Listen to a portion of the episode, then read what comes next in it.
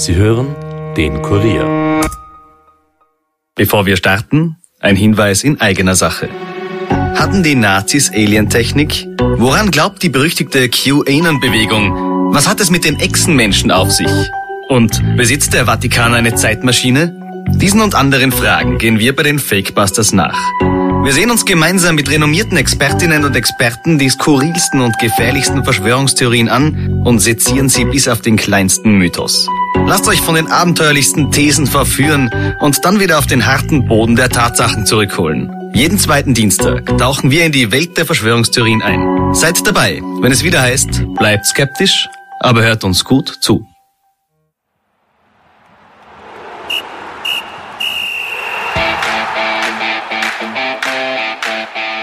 Ein EM-Achtelfinale, eine durchwachsene WM-Qualifikation und eine angeregte Teamchef-Diskussion. Es war ein aufregendes Jahr für den österreichischen Fußball. Heute im Programm der Kurier Nachspielzeit ein Rückblick, aber auch ein Ausblick auf ein neues Fußballjahr mit ÖFB-Präsident Gerhard Milletich. Mein Name ist Caroline Krause-Sandner und ich sage Hallo und herzlich willkommen bei einer neuen Folge der Nachspielzeit. Nachspielzeit, der Fußball-Podcast von und mit der Kurier Sportredaktion.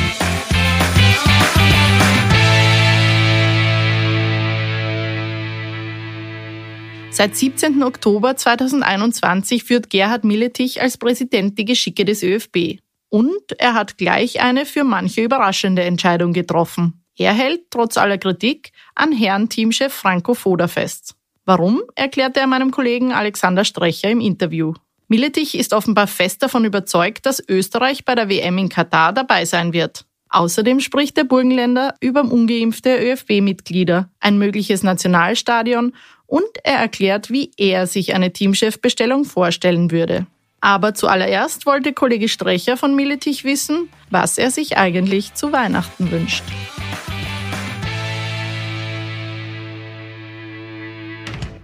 Ein erfolgreiches Spiel in Wales, dann das nächste Spiel erfolgreich zu bestreiten zu Hause und dann auf nach Katar. Das wäre die Haupt, der Hauptwunsch, den ich im Fußball hätte.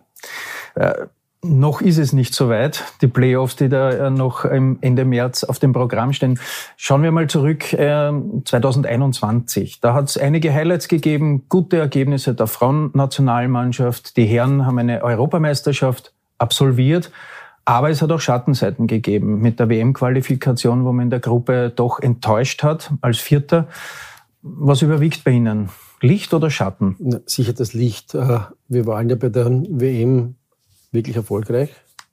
Das muss man ja bei der EM, EM ja. bei der EM erfolgreich. Äh, und äh, ja, es stimmt, wir haben eine Qualifikation gespielt, die sicher nicht den Erwartungen entsprochen hat.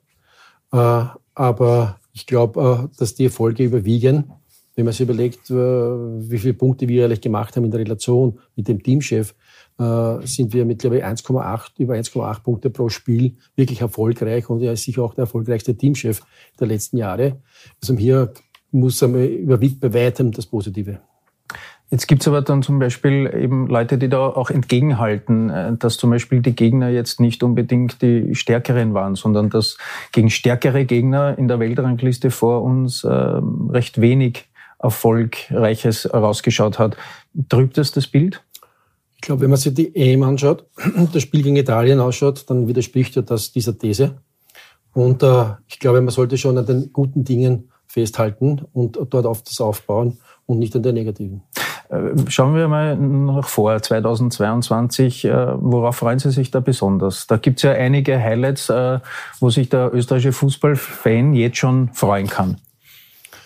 Ja, wie gesagt, diese im, im, im März, wenn es denn die beiden Spiele gibt in Wales und dann zu Hause gegen Schottland oder Ukraine, je nachdem, wer mhm. da erfolgreich ist. Und äh, das ist einmal, glaube ich, die, im, im März einmal die, erst, die ersten Höhepunkte. Wir haben dann einen großen Schwerpunkt im Juni, wenn es dann vier Spiele gibt in der Nations League mhm. mit lauter sehr prominenten und schwierigen Gegnern. Äh, ja, ich glaube, das sind die Highlights und natürlich dann im Endeffekt die WM in Katar. Plus dazu kommt noch im Juni auch die Frauen Europameisterschaft ja, ja. Äh, mit einem großen Highlight gleich zu Beginn gegen England im Old Trafford von Manchester vor jetzt stand jetzt 77.000 äh, Zuschauern. Wie weit haben Sie Bedenken, dass äh, Corona das Ganze beeinträchtigen kann? Weil aktuell ist ja in England äh, ja ein wenig Feuer am Dach. Das ist korrekt, aber ich hoffe, dass wir das Eröffnungsspiel bei der, bei der, in England äh, bestreiten können vor, vor sehr vielen Zuschauern. Corona spielt ja jetzt generell äh, zu jeder Phase, äh, hat Corona Einfluss äh, man kann das eh nicht vorhersagen. Wir hoffen, dass es funktioniert, dass es in Ordnung ist, dass wir wirklich dieses Highlight bei den Damen haben und, und wirklich die, äh, das Spiel äh, und die Spiele in England eröffnen können beim Eröffnungsspiel. Das ist sicher ein, ein wirkliches Highlight für uns, für unsere Nationalmannschaft, für unsere Frauen. Und auf die sind wir eh schon stolz drauf. Was trauen Sie der Mannschaft von Irene Fuhrmann zu? Haben Sie irgendein Wunschszenario oder gibt es irgendwelche Vorgaben oder sind Sie mit jedem Erfolg, der dort erzielt wird, zufrieden? Ich glaube, Vorgaben äh, ist, ist ja nicht schwer, äh, aber ich bin zuversichtlich, dass auch dort äh, unser Team erfolgreich sein kann und erfolgs erfolgreich sein wird, weil äh, die Kombination mit äh, Ingrid Fuhrmann und, und mit dem mit den äh, äh, Spielern. Das ist eine sehr harmonische äh, Gruppe, die, glaube ich, noch einige Erfolge versichert. Hm. Äh, kommen wir in, in, den März zu den Playoffs. Äh, wenn Österreich sich qualifiziert, dann ist äh, Franco Foda der erfolgreichste Teamchef, hat Historisches dann erreicht mit einer EM-Teilnahme und einer WM-Teilnahme. Dann ist klar, dass sich sein Vertrag automatisch verlängert. Was passiert, wenn es nicht schafft? Also gehen wir mal davon aus, dass er schafft. Das muss ich sagen, das ist eigentlich das, was ich mir erwarte. Mhm. Aber sollte aus welchen Gründen auch es nicht klappen, dann äh, endet automatisch der Vertrag mit Franco Foda und äh, Sportdirektor Peter Schöttl ist auch schon beauftragt zu überlegen, ob wir mit Franco Foda weiter tun oder Alternativen heraussuchen oder herausfiltern. Also es ist dann alles möglich, ob der dann auch weiterhin Franco mhm. Foda unter Voraussetzung, er möchte natürlich, ja. äh, Frankfurt heißt oder anders, ist, ist sicher offen. Aber auch diese Option ist, ist natürlich gegeben. Jetzt hat es ja im, im ganzen Jahr eigentlich und vor allem auch vor der Euro immer wieder so Stimmen gegeben aus, äh, aus Spielerkreisen sogar, natürlich niemand äh, wirklich offiziell, sondern alles immer nur inoffiziell, wo man sich beklagt hat, die, die Spielweise des Nationalteams, der Zugang von Franco Foda zu den Spielern. Äh, wie haben Sie das wahrgenommen, damals noch als Landespräsident? Und, und wie geht man damit um? Geht man da als Präsident jetzt zu den Spielern und, und haut am Tisch und sagt so, wenn ihr was zu melden habt, dann sagt's mir's jetzt? Ich gehe jetzt einmal, und ich weiß es, dass Franco Foda der richtige Teamchef ist. Wir haben, ich habe mir auch ein Bild machen können bei den Spielen gegen Israel, mhm. beim, beim Lehrgang, habe da mit den Spielern ein wenig gesprochen, mit Sportdirektor gesprochen, mit Trainerteam gesprochen. Und aus dem heraus sage ich jetzt wirklich, äh, bin ich überzeugt, dass Franco Foda der richtige Trainer ist. Mhm. Im Herbst äh, hat es ja die Diskussion auch gegeben. Äh, man hat dann eigentlich auf Etappen sich entschieden, dass das Franco Foda bleibt. Äh, warum dieser Weg, äh, zuerst vom September in den Oktober das, die Entscheidung zu, zu, zu legen und dann zu sagen, nach den November-Länderspielen, er bleibt. Äh, war diese schrittweise Annäherung für Sie der richtige Weg? Selbstverständlich. Zu sagen, es gibt einen neuen ÖFB-Präsidenten und der soll jetzt da gleich Daten setzen und, und aus der Hüfte schießen. Das ist sicher verkehrt. Hier ist natürlich schon wichtig, dass man mit dem Teamchef, mit dem Sportdirektor, mit dem Umfeld, mit den Spielern spricht und dann die hm. Entscheidung trifft und nicht aus der Hüfte heraus. Und hier muss ich äh, offen sagen, war ich gut beraten, äh, genau diesen Weg zu gehen, äh, weil ich wirklich selbst erkannt habe, wie gut und, und wie akribisch äh, Teamchef Franco Foda arbeitet und äh, dass nicht immer alles harmonisch ist, ist klar, aber es geht, geht darum, dass das Ganze kompakt und, und sachlich richtig funktioniert. Und hier bin ich überzeugt, dass die Mannschaft mit dem Trainerstab erfolgreich sein kann. Äh, welche anderen Faktoren haben vielleicht in der Entscheidung mitgespielt? War es auch vielleicht das Geld, weil ein Rauswurf durchaus dem ÖFB einiges äh, gekostet hätte, was man so hört? Ja, der Vertrag wäre wahrscheinlich zum Erfüllen gewesen bis, bis äh, nach Katar, sage ich unter ja. Anführungszeichen. Okay, ich meine, das ist sicher auch eine Geldfrage, aber das war sicher jetzt nicht entscheidend oder kaum entscheidend diesbezüglich. Hätte sich der ÖFB das leisten können? Man hätte sich das leisten müssen. Aber müssen. Das, ist, das ist ja ganz klar, wenn man, wenn man so eine Entscheidung trifft. Aber es ist ja nicht eingetroffen mhm. und äh, ich bin mit Foda sehr zufrieden. Äh, nur mal anders gefragt, äh, sehen Sie überhaupt aktuell Kandidaten, die verfügbar wären, die finanzierbar wären und wo Sie sagen, die machen das aus dem Stand besser?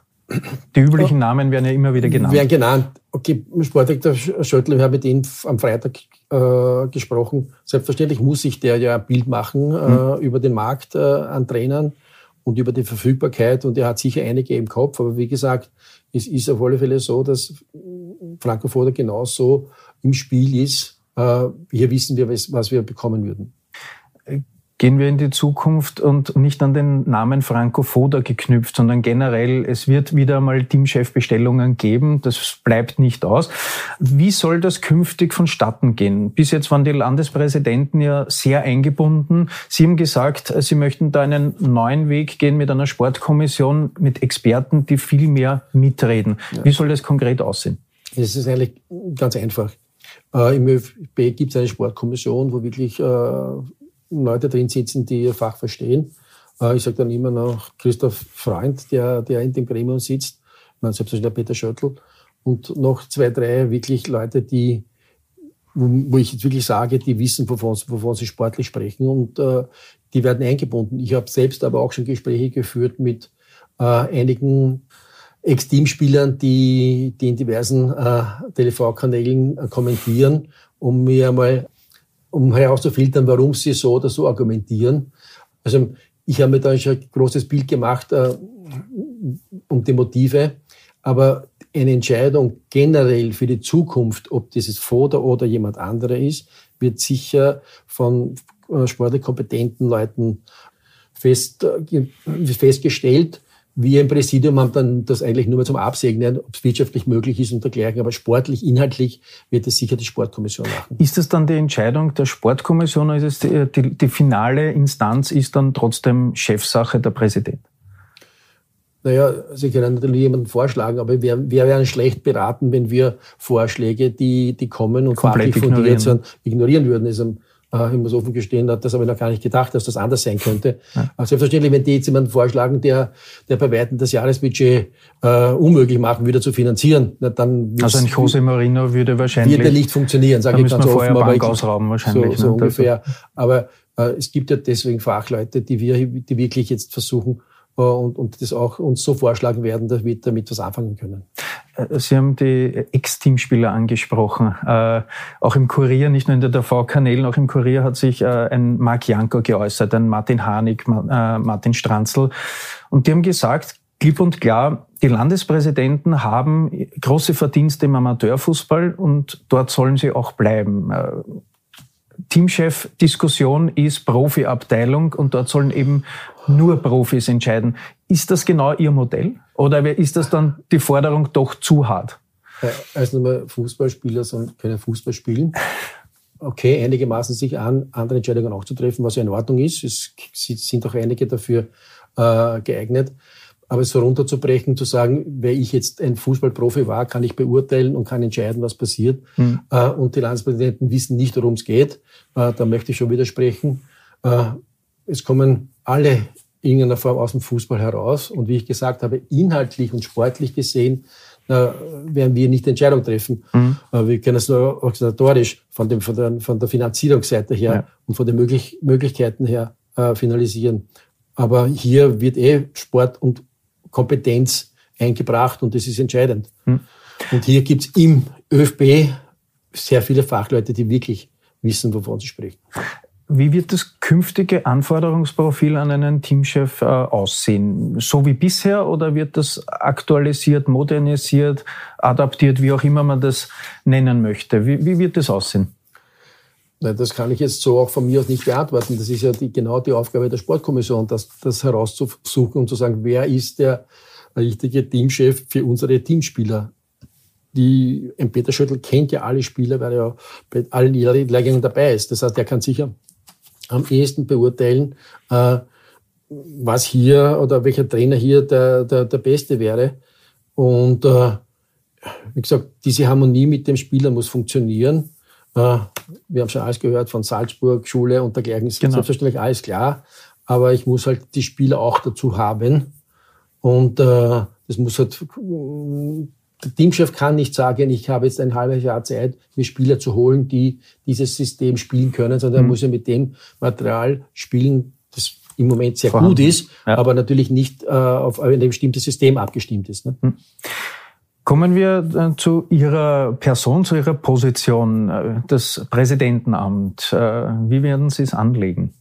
Werden Sie einer sein, der sich immer wieder zum Wort, Wort meldet oder eher im Hintergrund die Fäden ziehen und ab und zu? Ich war noch nie einer, der unbedingt das im Vordergrund stehen musste. Das war im Beruflichen so und auch im Fußball so. Es gibt sehr viele Dinge zu erledigen. Es gibt hohe, große Herausforderungen im, im ÖFB. Wir haben dieses Problem oder die mit Corona, wo halt sehr viele äh, Kinder, Jungs und Mädchen äh, leider nicht mehr beim Sport sind, nicht mehr mhm. beim Fußball sind, dass man die zurückholt. Es gibt Herausforderungen, die wir bewältigen müssen. Ganz ein großer Schwerpunkt ist, wie gesagt, die Kinder, die Mädchen und die, die Jungs. Wir haben das Problem mit wenig Funktionären im, im, Amateurbereich. Auch hier sind einige oder sehr viele Funktionäre verloren gegangen in den Sport. Und ich glaube, wir müssen einmal ansetzen, dass man in diese Richtung einmal versucht, generell wieder Fuß zu fassen. Ich hoffe, dass diese Pandemie-Geschichte äh, schon langsam, ich weiß, dass es optimistisch klingt, aber schon langsam doch vielleicht etwas zurückgedrängt werden kann.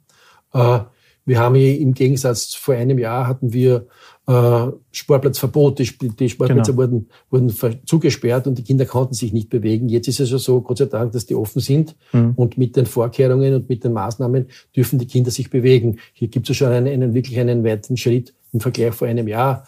Äh, aber den Kindern das Spielen zu verbieten, ist natürlich ein Wahnsinn. Und da sind wirklich sehr viele verloren gegangen. Ist für den Breitensport, Amateursport, Nachwuchssport, also im Fußball, äh, eigentlich die oberste Priorität, dass man äh, versucht, die Ligen aufrechtzuerhalten, den Meisterschaftsbetrieb, dass eben auch Meisterschaften zu Ende gespielt werden, damit es einen Meister, einen Absteiger gibt. Äh, ist das jetzt mit all der Erfahrung, die man schon in den letzten eineinhalb, zwei Jahren gemacht hat, ist das das Wichtigste? Wir haben ja auch, gelernt aus der, aus der Situation heraus. Wir haben ja heuer fast in allen Bundesländern früher begonnen mit der Meisterschaft, damit wir früher fertig sind. Und man hat genau gesehen, es war ganz haarscharf, ja. dass es so ausgegangen ist. Das heißt, man lernt schon daraus und man hat, wir haben jetzt auch klare Regeln, was passiert, wenn die Meisterschaft abgebrochen wird. Das ist halt natürlich auch für uns eine Lernphase gewesen. Mhm. Aber jetzt haben wir, glaube ich, klare Strukturen und Richtlinien, damit wir aus diesen äh, Situation dann auch wirklich korrekte Entscheidungen haben können und Aufsteiger und Absteiger haben können. Im Amateurbereich hat man ja nicht all diese Maßnahmen äh, durchsetzen können, die man ja beim A-Team hat. Also die Corona-Maßnahmen rund um, um das A-Team, äh, der Aufwand war ja durchaus äh, gigantisch. Äh, wie haben Sie das eigentlich gesehen, dass im Prinzip äh, sich ein ganzes Nationalteam über ein Jahr in einer gewissen Blase befindet und bewegt? War das befremdlich? Das war die einzige Möglichkeit, überhaupt zu spielen. Also wenn man das nicht so gemacht hätte, hätte man nicht spielen können und, und das wäre, glaube ich, noch schlechter gewesen. Also hier, hier hat man sicher im Profibereich grundsätzlich einmal richtig gehandelt. Man hat, man hat die Spieler durchgezogen, man hat die, die, die Begleitmaßnahmen so, so umgesetzt, wie sie vom Gesetzgeber vorgeschrieben waren. Und muss ich sagen, sehr erfolgreich. Also wir konnten die Meisterschaftsspiele in den ersten beiden Bundesligen spielen. Mhm. Äh, natürlich dann auch im Nationalteam. International hat es auch funktioniert. Also ich glaube, das war schon der richtige Weg. Sind Sie stolz, dass im Nationalteam eigentlich kein positiver Fall gewesen ist? Also das Präventionskonzept dürfte ja wirklich funktioniert haben. Stolz, ich glaube, ganz so leicht zu handeln, zu handeln ist das, das, das ist der Virus nicht. Also äh, es ist schon in Ordnung so und wir, haben, wir waren vorsichtig und haben das wirklich konsequent umgesetzt und es ist nichts passiert wo ich sehr dankbar bin, dass sich alle daran gehalten haben. Aber ich meine, es hätte auch anders ausgehen können, theoretisch. Man weiß ja nie. Das heißt, aber Glück braucht man auch dazu wahrscheinlich. Gehört sicher auch dazu. Ne? Äh, es hat ja eine Diskussion auch um, den Teamarzt gegeben, den Herrn Fiedler, wo, wo es heißt, er ist nicht geimpft. Wie stehen Sie dazu generell? Weil äh, es ist ja die Freiheit jedes Einzelnen, wie man weiß. Aber auf der anderen Seite gibt es sicherlich auch Empfehlungen des Verbandes. Wie, wie bewegen Sie sich in dieser Zwickmühle? Ich kann und will keinen zwingen zum Impfen. Ja. Aber es kann uns auch keiner nötigen zu sagen, der, der muss der Teamchef, äh, der muss der, der, der Teamarzt sein oder, oder der muss das betreuen. Das heißt, äh, wir haben schon hier schon die Möglichkeit und darauf werden wir sicher zukünftig achten, dass, dass äh, Betreuer äh, quasi auch geimpft sind, äh, die mit, dem, mit der Mannschaft Kontakt haben. Hm. Was sehen Sie als die größten Herausforderungen jetzt für den ÖFB, äh, für Sie als, als neuen Präsidenten, wenn Sie in, in die nächsten Jahre blicken? Naja, wir haben natürlich auch die, unser, unser Trainingszentrum in Aspern ja. als große Herausforderung äh, zu bewältigen. Hier sind wir, glaube ich, auf einem guten Weg. Wann wird der Spatenstich erfolgen, so wie es vorgesehen ist, äh, im nächsten Jahr, Mitte des nächsten Jahres spätestens? Äh, ich hoffe, dass es so sein könnte, aber grundsätzlich sind wir jetzt in der in der Planungsphase und in der Eruierung der Gesamtkosten, weil das ja der wesentliche Entscheidungsfaktor ist. Was kostet die Anlage in dem mhm. Ausmaß, so wie wir sie planen, mit den Plätzen, mit der Halle, mit dem Kleinstadion, mit dem Büro für, für das ÖFB, dass es auch, auch wirtschaftlich äh, rechnen kann oder wie auch das finanzieren können. Soweit sind wir noch nicht, aber ich glaube und bin überzeugt, dass wir im Laufe des März genau wissen, wissen ob das Ganze finanzierbar ist. Äh, wir haben die Zusagen äh, vom, vom äh, Bund und auch von der Stadt Wien mhm. wegen der Mitfinanzierung. Hier sind wir sehr weit. Da hat mein Vorgänger Dr. Lea Windner wirklich gute Arbeit geleistet. Da hat er wirklich einiges erreicht und auf, der, auf das kann man aufbauen. Und ich glaube, dass wir hier, dass wir hier im Sommer beginnen könnten, mhm. wenn alles nach Plan läuft. Äh, in Wien äh, soll ja eine Mehrzweck-Arena gebaut werden. Jetzt hat der Finanzstadtrat Hanke gesagt, 250 Millionen, die veranschlagten, wird, ähm, das wird sich nicht ausgehen. Es werden vielleicht 750 Millionen, wenn ich mir die Differenz anschaue. Da geht sich ein Nationalstadion aus. Was sagen Sie dazu? Mit offenen Armen würde man ein Nationalstadion aufnehmen, keine Frage. Äh, hier ist natürlich die Stadt Wien gefordert, aber wie gesagt, unsere Priorität ist derzeit einmal sicher, sicher unser Trainingszentrum in Aspern, damit wir äh, unser Büro haben, unsere Trainingsmöglichkeiten haben für die Nationalmannschaften. Das hat einmal bei unserer Priorität. Wenn natürlich, und das wäre nicht schöner für uns, als wieder die Stadt Wien hergehen und, mhm. und äh, wirklich ein Nationalstadion, ein modernes errichten wollen, oder errichten, sind wir selbstverständlich äh, Feuer und Flamme dafür und würden uns da sofort einbringen. Wäre das so ein Projekt für die Post-Corona-Ära dann, wenn die Pandemie vorbei ist, wenn finanzielle Mittel vielleicht wieder verfügbar wären? Ja, gerne. Also mit offenen Armen. Aber ich werde, ich werde versuchen, beim nächsten Gespräch, wenn ich den Herrn äh, Finanzstandard Hanke treffe, dass ich ihn darauf anspreche. Ja. Wäre das irgendetwas, für, wo Sie sagen, wenn das in Ihrer Ära passiert, dass das Sie mit Stolz erfüllen würde? Oder sind Sie da Nein, jetzt... Das hat jetzt damit gar nichts zu tun, glaube ich. Ob das meine Ära ist oder mein Vorgänger oder mein, mein Nachfolger, das ist egal. Es geht darum, um die Sache, es geht um eine ÖFB, dass wir hier hier Dinge umsetzen, die wichtig für den, für den Fußball sind für in Österreich, die wichtig für den ÖFB sind. Das ist, glaube ich, entscheidend. Da ist es ihre wirklich nicht, ist es wirklich egal, ob das äh, ich bin oder, oder ein Nachfolger von mir. Das ist, glaube ich, nicht wichtig. Abschließend die Frage, Sie sind ja erfolgreicher Geschäftsmann und Unternehmer. Äh, welche Erfahrung und welche Eigenschaften können Sie quasi in den ÖFB-Präsidenten Milledichter hineintransferieren? Also grundsätzlich äh, komme ich aus zwei Schienen. Das eine ist ja der Fußball. Ich war ja mit, mit ich war 27 Jahre Obmann in Bahndorf mhm. und war auch da im, im Profibereich in der, in der zweiten Bundesliga. Also mir ist der Fußball wirklich nicht fremd. Ich kenne diese Spielarten und die Probleme, die es im Fußball gibt, vom Nachwuchs bis zum Profisport. Da muss ich sagen, behaupte ich von mir aus, dass ich weiß, äh, worum es da geht. Äh, ja, als Geschäftsmann ist man, äh, so wie ich in meiner Situation als Verleger, muss man halt hergehen und muss die richtigen Leute an der richtigen Positionen einsetzen. Das heißt, ich brauche einen, einen Verlagsleiter, ich brauche einen Finanzchef, ich brauche äh, Leute, die verkaufen können. Dergleichen meine Aufgabe wieder sein, die richtigen Leute an den richtigen Platz zu stellen. Herr Milledich, vielen Dank, dass Sie sich noch vor Weihnachten Zeit genommen haben. Äh, schöne Feiertage und vor allem Gesundheit. Danke. Danke. Da können wir uns nur anschließen. Im Namen der Kurier Sportredaktion wünschen wir euch schöne Feiertage. Wir melden uns trotz Winterpause wie gewohnt am Mittwoch wieder bei euch und sagen bis dahin Danke fürs Zuhören, schönes Fest und Baba.